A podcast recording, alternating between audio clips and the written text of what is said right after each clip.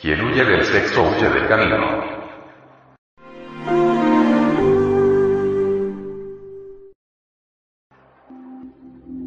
Hay obras donde se menciona claramente los siete cuerpos del hombre y donde se afirma en forma enfática que toda criatura humana tiene ya los siete cuerpos. De acuerdo con eso, todos ya son maestros. Pero ¿a qué se deben esos errores?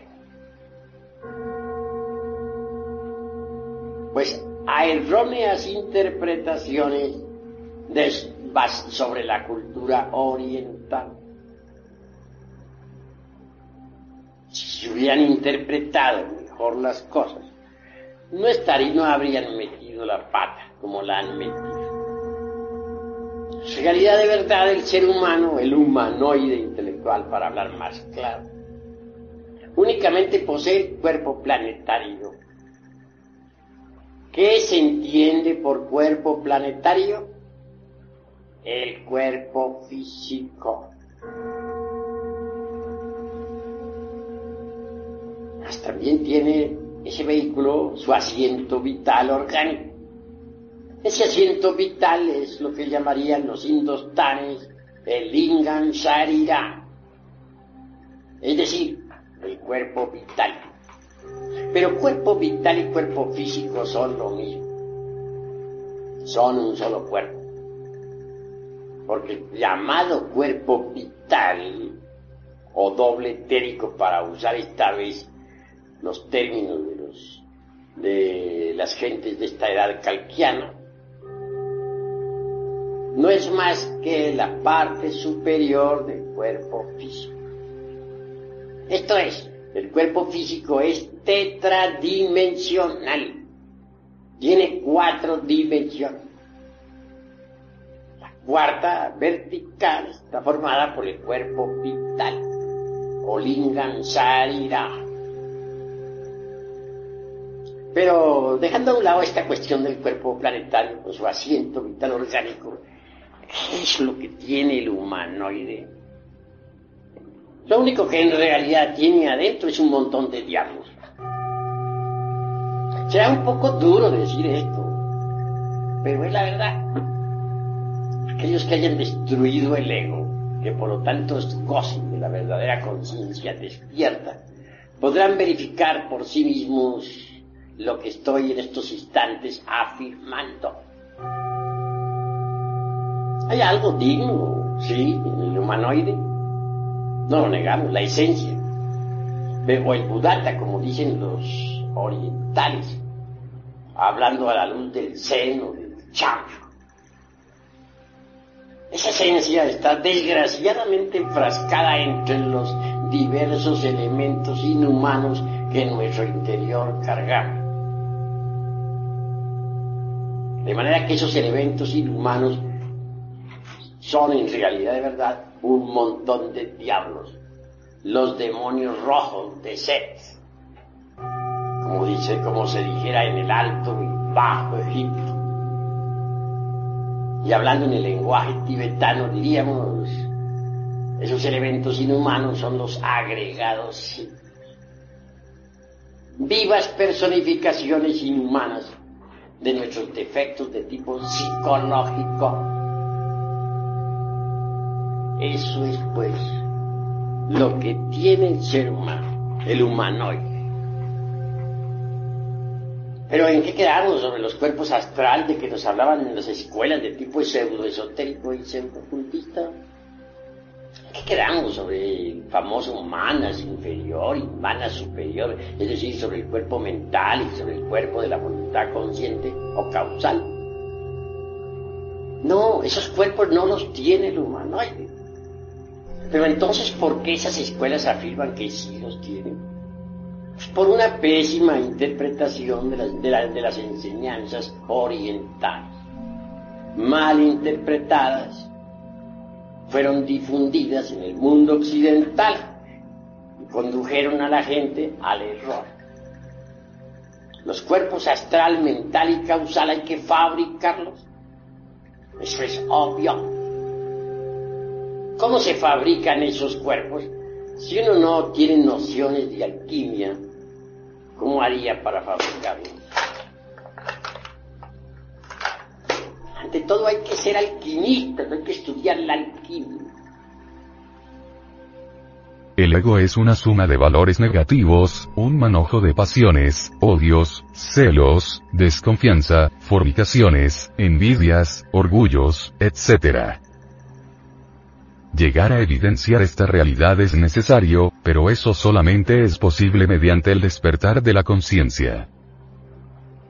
Llegar a comprobar esta verdad del animal intelectual es muy importante, pero solamente puede ser verificada por quienes despierten conciencia. El inconsciente, el dormido, jamás podrá comprobar esta verdad. El venerable maestro, Samael Aumeor, manifiesta. Las distintas escuelas de pensamiento pseudo-ocultista y pseudo-esoterista, dicen que el hombre tiene un cuerpo mental. Acepto esto para el hombre, pero no para el animal intelectual equivocadamente llamado hombre.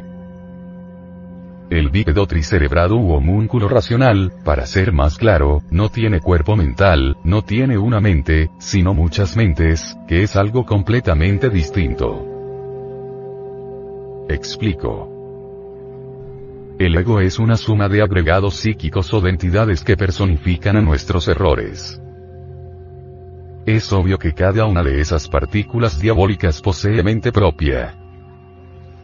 Hablando en otros términos, diré.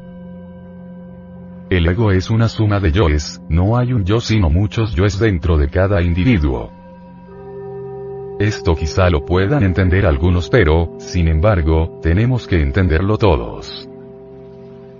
El yo de la ira, el yo de la fornicación, el yo de la violencia, el yo del odio, etc. Son diversos yoes que a simple vista no se ven, pero que con el sentido espacial sí se ven. Quien tenga el sentido espacial desarrollado, podrá verificar lo que estoy diciendo. Ese conjunto de yoes es muy variable y en sí mismos constituyen el ego. Que cada uno de esos yoes tiene mente propia, es verdad. Pues son muchas las veces que cuando estamos llenos de odio, vemos negro todo cuanto nos rodea, cuando estamos llenos de envidia, nos disgusta el triunfo de los demás, etc. Asimismo, cuando tenemos proyectos en la mente, parece que somos genios así lo sentimos, y el yo que controla los centros capitales de la máquina orgánica se siente el amo, el señor, el único. El yo que le jura amor eterno a una mujer, mañana es desplazado por otro yo que nada tiene que ver con ese juramento. El yo que se entusiasma por estos estudios, que concurre a esta asociación, mañana es desplazado por otro yo que nada tiene que ver con la gnosis, y entonces vemos como el sujeto se retira, no vuelve. Así pues, somos máquinas, manejadas por muchas entidades perversas. No somos individuos, no nos hemos individualizado todavía. Nos encontramos en un estado lamentable, pero nos creemos dioses. Debemos reflexionar en esto profundamente. ¿Cuál mente decimos que tenemos, si la que hoy piensa una cosa, mañana es desplazada por otra mente que piensa otra cosa? El animal intelectual no tiene cuerpo mental, y encontrándonos pues en tales condiciones, debemos reflexionar. Se nos ha dicho también que tenemos cuerpo causal. Así lo afirman los pseudo-ocultistas, pero el cuerpo causal es el cuerpo de la voluntad consciente, y el hombre que posee la voluntad consciente, jamás es víctima de las circunstancias, puede determinarlas a voluntad, pero no ser víctima de ellas. El que es víctima de las circunstancias, es porque no tiene cuerpo de la voluntad consciente, no lo posee. Si lo poseyera, no sería víctima de las circunstancias, pero los pseudo-ocultistas creen que el animal intelectual tiene ese cuerpo. Sin embargo, los hechos demuestran lo contrario, y hechos son hechos y ante los hechos tenemos que rendirnos. Así pues, lo único que tenemos dentro es la esencia y el ego animal. Lamentablemente, lo más aristocrático, lo más decente, la esencia, está embotellada entre todo ese conjunto de yoes pendencieros y gritones que controlan a la máquina orgánica. Está dormida, condicionada por los yoes, y se procesa de acuerdo con ese acondicionamiento. Ese es el estado en el que nos encontramos, y la panacea que nos ofrecen algunos es el celibato. ¿Creéis vosotros que el celibato podría convertirnos en dioses? Allí tenemos comunidades enteras, no quiero nombrar ninguna, de religiosos célibes. ¿Cuál de ellos se ha autorrealizado? En el animal intelectual, aunque las tres fuerzas pueden manifestarse en él, solo está en todo su poder y oye en toda su plenitud el santo afirmar. En el animal intelectual llamado mujer, está activa la segunda fuerza.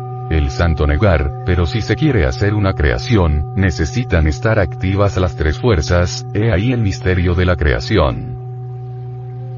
Cuando el santo afirmar y el santo negar son conciliados por la tercera fuerza, es decir, cuando se unen con una tercera fuerza y se fusionan las tres, entonces de allí resulta una creación.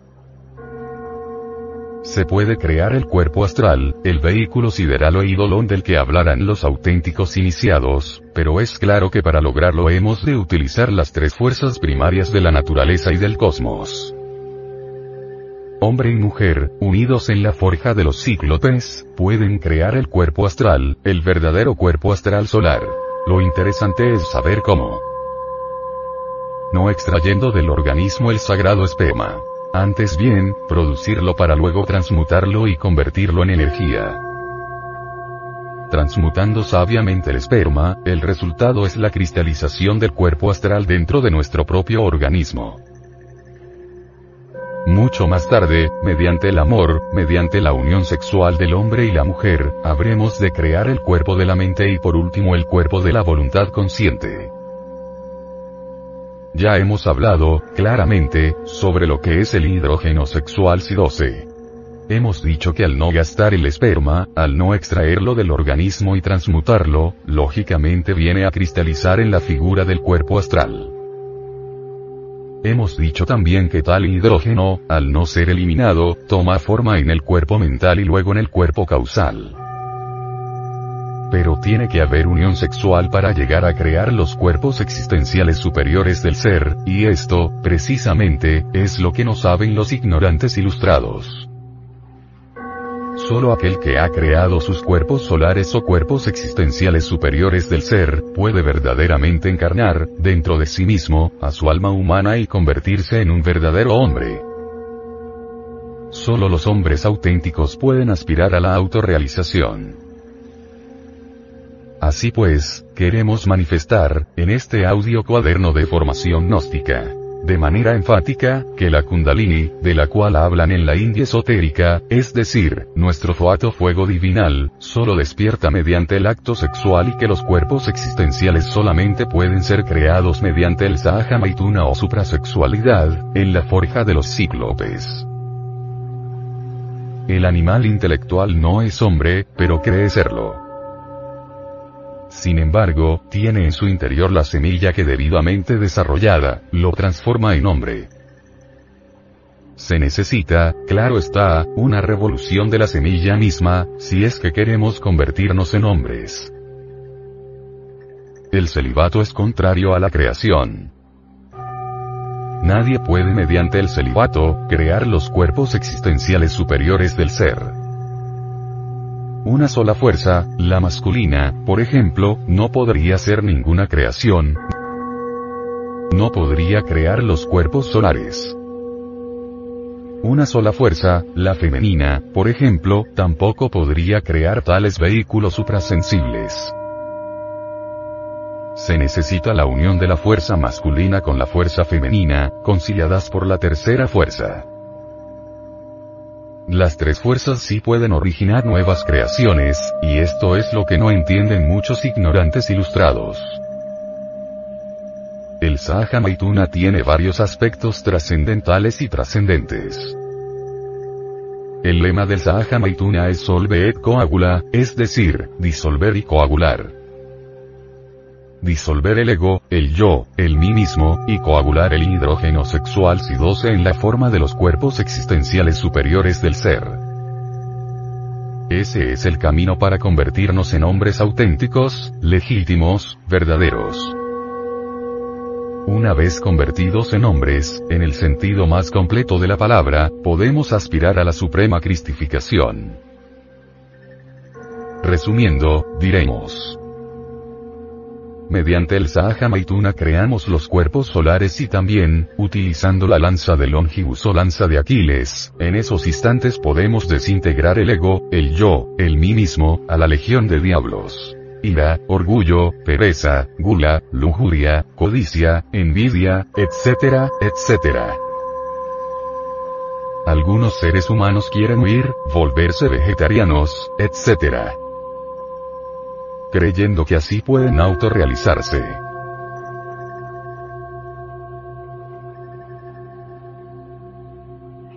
Mediante la alquimia, sabe uno, aprende uno a fabricar el mercurio de los sabios,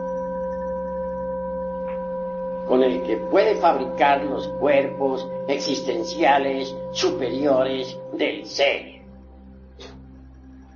indubitablemente transformando el exioquejari, es decir, el esperma sagrado.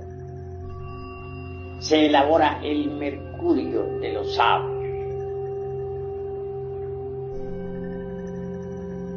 Indubitablemente, tal, tal materia venerable tiene que pasar por algunos procesos de purificación antes de ser útil.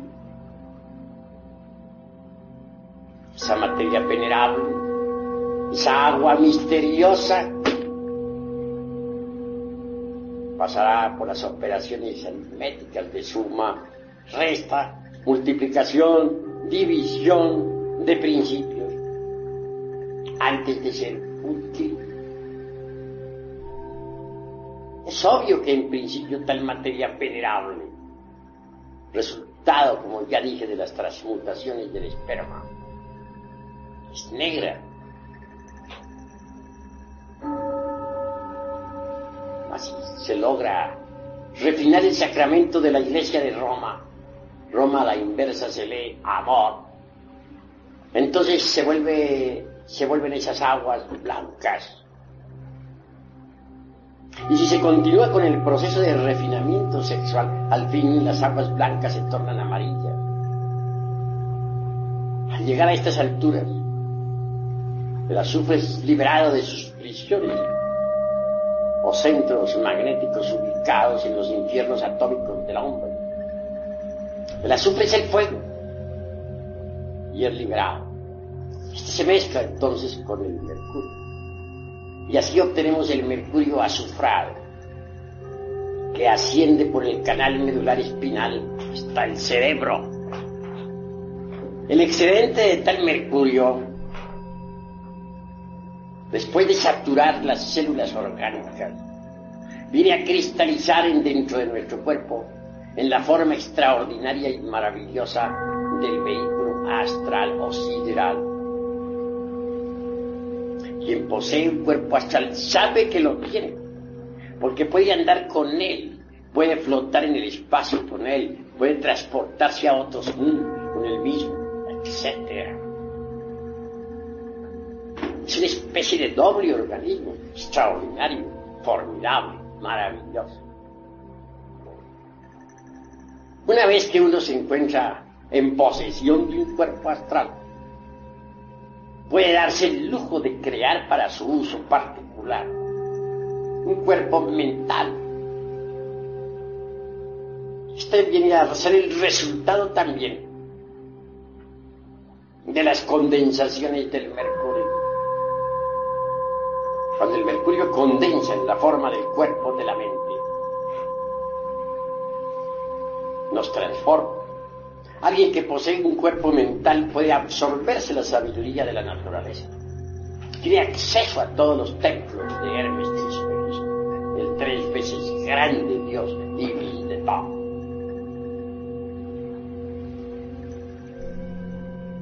Cuando uno ya ha logrado tal éxito, está preparado para fabricar el cuerpo de la voluntad consciente. Este también viene a cristalizar con las condensaciones del mercurio de los sabios. Así que alguien que tenga los cuerpos físico, astral, mental y causal, de hecho, puede recibir los principios étnicos, búdicos o anímicos que lo convierten en hombre real. Esto quiere decir que antes de ese instante no se es hombre. Antes de ese momento uno no es más que un animal intelectual. Un profesor de medicina en el Distrito Federal decía que estos seres humanos, que así se llaman, no son más que mamíferos racionales. Decir mamíferos racionales o mamíferos intelectuales, pues es lo mismo. Hagamos pues una plena diferenciación entre lo que son los mamíferos intelectuales y lo que es el hombre. Solo quien posea esos vehículos es hombre.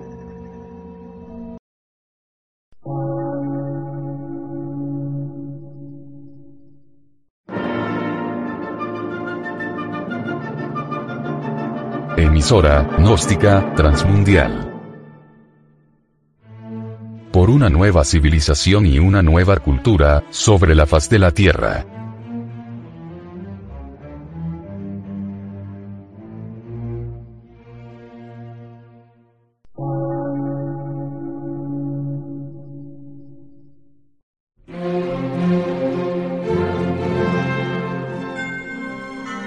Medio de radiodifusión. Científico, artístico, místico y filosófico. De la Asociación Colombiana de Centros de Estudios Gnósticos, Antropológicos, Psicológicos y Culturales. A. C.